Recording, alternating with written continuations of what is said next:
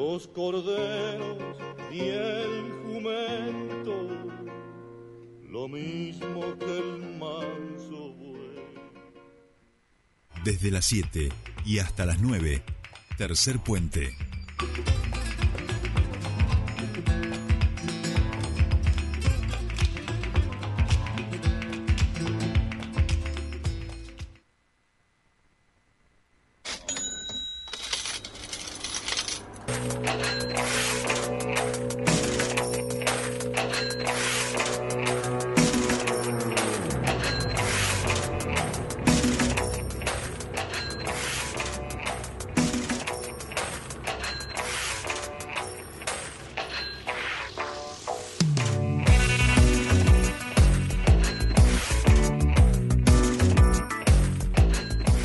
Bien, seguimos aquí en Tercer Puente. Por supuesto, este nos queda nuestro último bloque. La herencia se va a manifestar en meses, dicen. Bueno, uno, ah, se va a manifestar unos meses. Y te dicen la herencia. Claro, claro, claro. Bueno, Caputo va a tardar unos meses en terminar de decir todo eso, quiere este, decir. Claro, claro. Bueno, eh, lo importante es eh, que tenemos la posibilidad de revelarnos, ¿eh? Y de consumidores, eh, revelarnos y no consumir nada. Nada, nada. durante días. Podemos revelarnos y no consumir nada. No alquile, nada. no, no- comparta vivienda, dijeron, poliamor. Y, exacto, y, y llevar los límites del humano un poco más allá. Este es una- un momento importante para, para poder llevar los límites de lo humano un poco más allá. Si no podemos estar sin consumir líquidos más de tres días, bueno, los argentinos podemos probar. Digo, podemos intentar estar cuatro días eh, sin ingerir agua. Que no podemos estar, se supone, los seres humanos más de 60 días sin alimentarnos. Los argentinos vamos a demostrar, y las argentinas también, por supuesto, esto no, no atiende de géneros, eh, vamos a demostrar que se puede. Podemos estar 61 días sin comer, digamos. ¿Por qué? Porque nos vamos a rebelar frente a estos abusos eh, de precios. Somos una parte del mercado y con nuestra potencia este, de no consumir vamos a lograr torcerle el brazo a esas grandes empresas Obvio. que encarecen los precios. ¿eh? Gracias, eh, Javier Milei, por abrirnos los ojos para poder encarar esta batalla sin igual que vamos a encarar como patria y como nación. ¿eh? Este, bueno, un poquito de, ironía le tenemos que poner a este momento porque no todo puede ser tampoco un bajón, una negatividad, un poco de humor. Ayer igual lo hablábamos con Mariana Lesa Brown, la importancia o los momentos como este, ¿no? De crisis que también son momentos de creación, donde también aparecen eh, muchas veces Claro. cuestiones eh, creativas, este, esta cuestión de delatarlo con alambre te obliga, ¿no? Este, a, a- a pulir un poco el ingenio, entonces en ese sentido también es importante que, que, bueno, que quizá de esto logramos que salga algo que sea muy superador y que en definitiva nos lleve, eh, quizá no es en 35 años, quizás es en menos. Quizá en 20 años ya somos la primera potencia mundial si seguimos por este camino y no nos y no nos separamos ni un centímetro de devaluar y seguir haciendo transferencias enormes de plata de la gente que laburamos, o sea, la gente de mal, frente a, a la gente que vive de las exportaciones, en muchos casos herederos de grandes fortunas, ellos que son la gente de bien, gente que por suerte en muchos casos nunca tuvo que trabajar, nunca tuvo Y que si una fundió la empresa estilo Ojitos de preocupación No pasó absolutamente económica. nada, había otra. Si yo fundé una empresa allí, estaba el Estado también para subsidiarle esa fundida de, de empresa. Que usted no le quería pagar el canon con su empresa de correo, tampoco pasa nada, porque total, el, estamos, el Estado somos todos, así que como somos todos, nadie se hace cargo, no se le paga a nadie, ¿no? Hacen algunos este, empresarios que han estado a cargo también justamente de este tipo de concesiones. Así que bienvenido sea estos actos creadores que podemos llegar a tener y creativos a partir de este nuevo contexto social, político y económico que hace que, por ejemplo, yo aún sin lentes pueda leer que el Power Diesel está hoy a 8.54 y el Power Nafta está a 8.33 el, el litro. Pero bueno, Y si la culpa era de los extranjeros, que no van a venir ni siquiera los chilenos, porque con esos precios ya no les conviene. Quédense tranquilos los que también le culpaban a los extranjeros. Ayer lo hablaba con la gente de Uruguay, este que obviamente este año, se, en estos últimos cuatro años se erradicaron eh, 30.000 argentinos en Uruguay y la balanza comercial les está dando negativa y han tenido que poner eh, algunas disposiciones desde el gobierno de Uruguay porque eh, el nivel de gasto que están teniendo los uruguayos, igual que tenían los chilenos en la Argentina, es millonario. Hay, algunos uruguayos que lo que hacen es, se toman el barco en Montevideo, llegan a Buenos Aires, desayunan y se vuelven en el barco. O sea, solo vienen a desayunar para ahorrar. ¿Viste? Una cosa increíble. Este, pero, pero sí es cierto que vamos a ver qué pasa también con la cuestión turística en relación y con la cuestión turística económica, ¿no? Eh, pareciera que los precios... Ayer lo hablé mucho con la gente de Uruguay, porque la gente de Uruguay todo el tiempo te dice, no, qué desastre, ustedes siempre con esos quilombos económicos. Con... Digo, sí, pero aún con 40 años de quilombos económicos y siempre en ese retroceso, la realidad es que la clase media argentina vive muchísimo, muchísimo mejor que la clase media uruguaya. Eso sigue siendo una constante de este país. Aún con los deterioros, aquí se viven las clases medias, sigue habiendo clase media. Es que nadie niega, ¿no? El deterioro. Eso está claro, está claro y que había que, que, había que revisar algunas cuestiones, que hay que empezar a ajustar. Lo mismo que hacemos en, que, en cada una de nuestras casas, ¿no? Ajustar, ajustar, ajustar. El problema es a qué precio ya hemos tenido estas experiencias y lo hemos repetido hasta el cansancio, ¿no?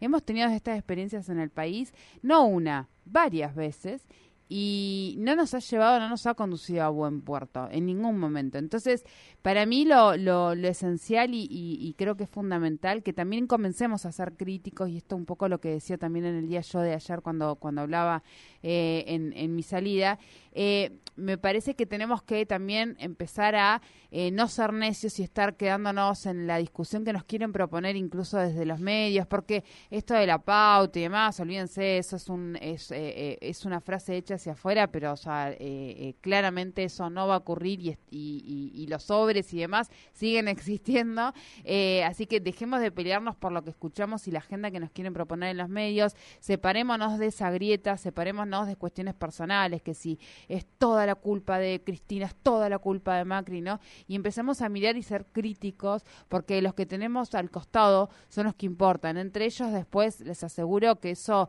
se arregla, eh, no hay ningún problema, se olvida y demás, y mientras, eh, mientras tanto los de abajo, eh, como pasa hoy que decíamos esto de, de, un corte de ruta, nos vamos peleando, discutimos y demás. Em, acá hay una, hay, hay una cuestión que nosotros tenemos que empezar a ser críticos y, no creer realmente que algunos, algunos empleos en, en, el Estado son los que son el mal de la Argentina, ¿no? O sea, lo que nos están diciendo de esta cantidad de empleos, que estoy de acuerdo con que la gente tiene que ir a trabajar, con que la gente... eso, no eh, eso es indiscutible. es indiscutible que los niños se tienen que terminar, todo esto hasta ahí es indiscutible. El problema es que no se engañen, todo esto que están hablando es el 0,00 1,42% del PBI de nuestro país. O sea, eso no es lo que genera el déficit fiscal. Exacto. Pero si alguien sabe de déficit fiscal... Ni yo ni nadie. Eh, no, sabe de cuentas, sabe y nos lo explica a nosotros muy bien. Es nuestro querido Fernando Spoliansky,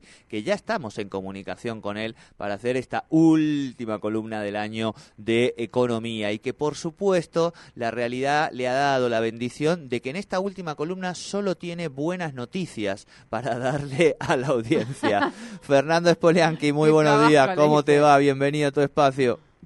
Sole, Jordi, buen día para ustedes y la audiencia. Acá estamos. ¿En qué compromiso te acabas de No, estoy, pensando en alguna buena noticia para darles, pero algo se me va a ocurrir. Es difícil, yo lo sé, un poquito de ironía le teníamos que poner de, entrada, Fer. Bueno, ayer te escuché en algunos medios, algo de esto veníamos eh, hablando la semana pasada, recién hablamos con un tributarista, también hablamos con ex subsecretario de hidrocarburos para ir viendo cuestiones eh, focalizadas, ya tenemos este aumento de, de la nafta y eh, ayer vimos eh, una muy interesante también entrevista a Rubinstein, es viceministro de Economía de Maxi Montenegro. Yo siempre les estoy recomendando porque están saliendo muy lindas notas económicas eh, para mí de Maxi Montenegro en Ahora Play, que es un nuevo canal de streaming. recomendación. y bueno, lo que nos empezamos a preguntar es, ¿era necesario un orden? Estamos todos de acuerdo. Ahora, ¿este es el único camino posible de un ajuste? ¿Este cómo va a derivar. Este ajuste no termina creando un círculo virtuoso del ajuste del que es muy difícil después salir. Bueno, estas inquietudes, Fer, eh, nos van surgiendo a esta hora de la mañana. Bueno, a ver, el, el, punto de partida indudablemente que es malo, ¿no es cierto? No, no, no es bueno. Argentina tiene desequilibrios macro por donde lo veamos, ya lo hemos hablado durante todo el año, ¿no? Ahora bien, lo que anuncia Caputo no es un plan de estabilización de la economía integral. Son medidas de emergencia. Diez medidas de emergencia no constituyen un plan de estabilización. No pensemos que con esto la economía argentina va a crecer, se va a desarrollar y vamos a, vivir mejor, ¿no es cierto? El impacto tiene que ver con esto que decía Sole, la disminución del déficit fiscal. Ha focalizado Caputo en el déficit fiscal diciendo el, la madre de los males es el déficit fiscal que Argentina tiene hace más de 120 años y la consecuencia es la inflación y el endeudamiento. Entonces dice, si atacamos el déficit fiscal, de esa manera vamos a evitar que la inflación y el, el endeudamiento continúen. Bueno, ahora bien, ¿cómo uno hace eso? ¿Cómo ataca el déficit fiscal? La verdad es que el ajuste es muy brutal sobre los sectores de trabajadores, jubilados y trabajadores informales, porque la devaluación del 100% del tipo de cambio oficial va a implicar un corrimiento a precios de la misma magnitud, y es lo que estamos observando. Si vos a eso le sumás lo que ya pasó la semana pasada de incrementos en los precios como cobertura por las dudas, y le sumás el incremento de los combustibles, y le sumás la quita de los subsidios energéticos y al transporte, le, quita, le agregás la quita de la obra pública, que es gran generadora del motor de la economía de cualquier país. Bueno, todo eso va a hacer que caigamos en un proceso recesivo de la economía y en una licuación de los salarios y las jubilaciones actuales, con lo cual el consumo va a caer significativamente.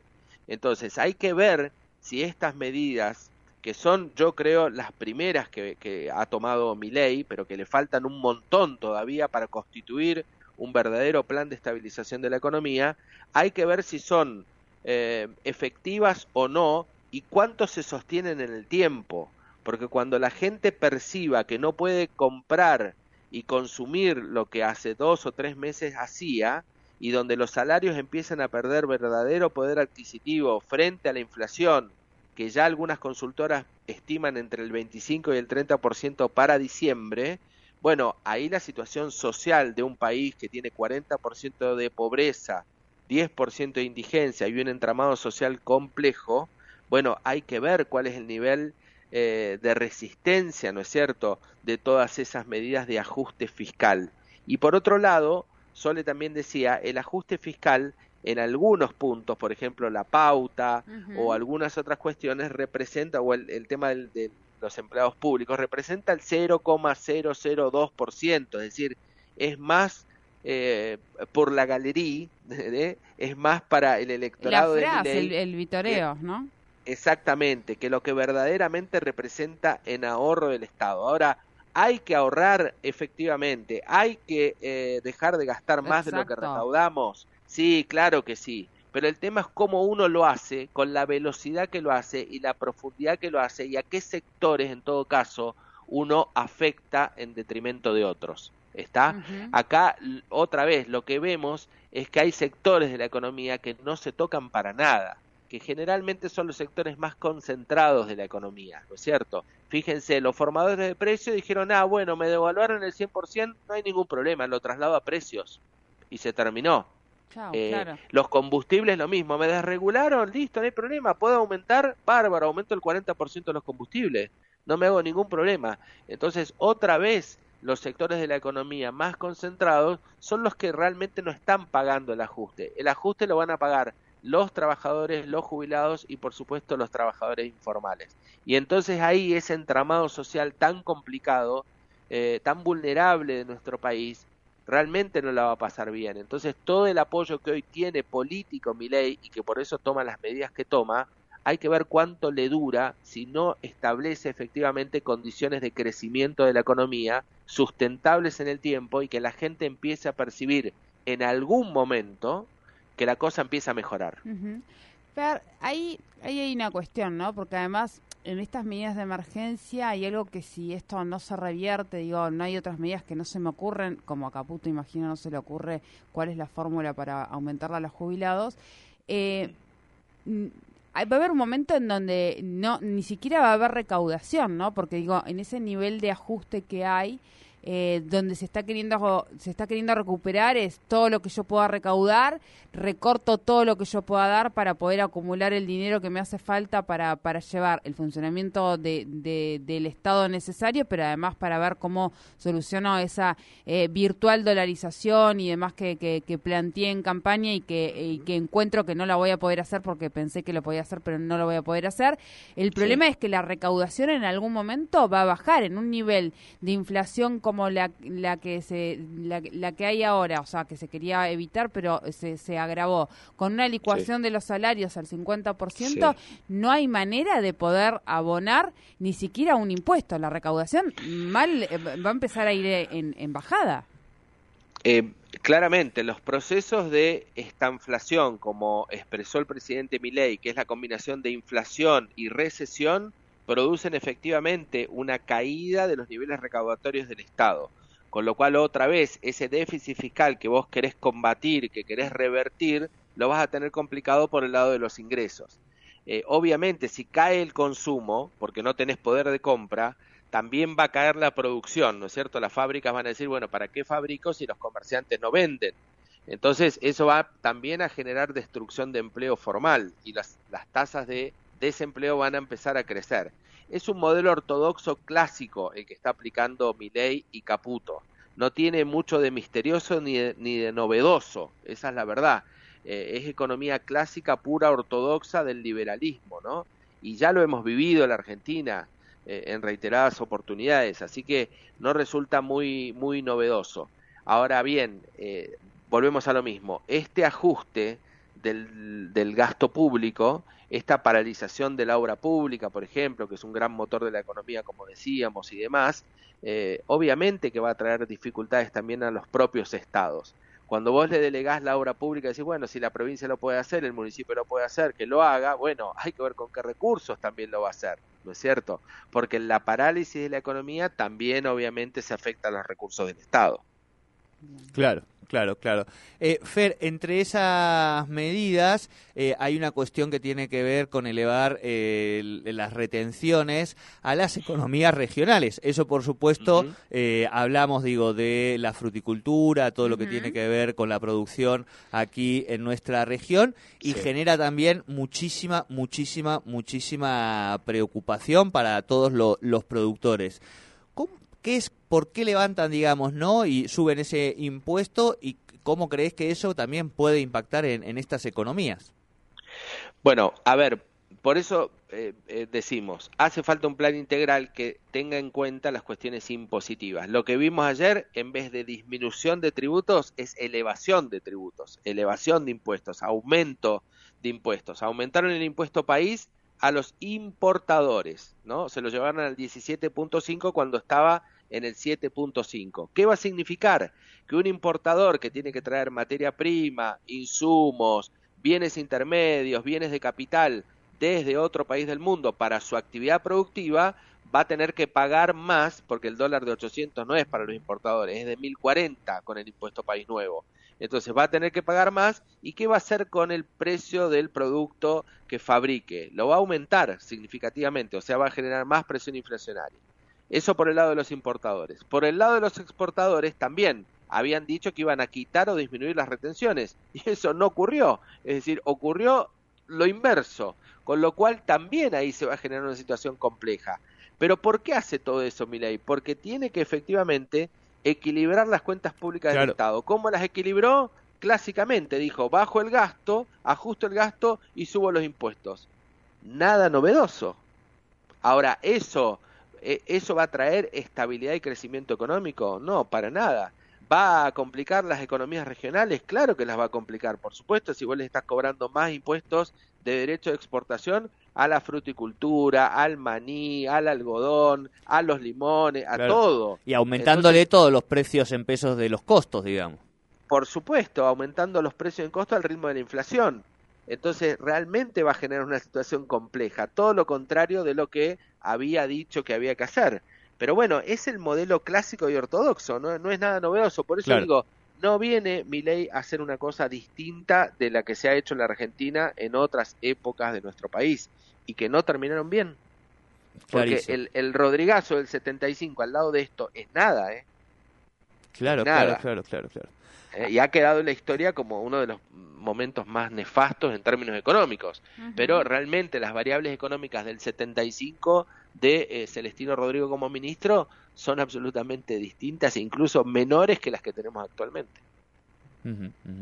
Clarísimo, Fer. Este, bueno, como siempre es un, gusto. Te agradecemos, por supuesto, las buenas noticias. No era fácil el rol que te tocaba hoy, este, el optimismo, pero no, no. Por supuesto que te agradecemos mucho y vamos a seguir, Fer, eh, no a la mañana. Ahora nos tomamos, por supuesto, unas vacaciones como corresponde y el año que viene nos gustaría seguir contando con tu sapiencia, ¿sí?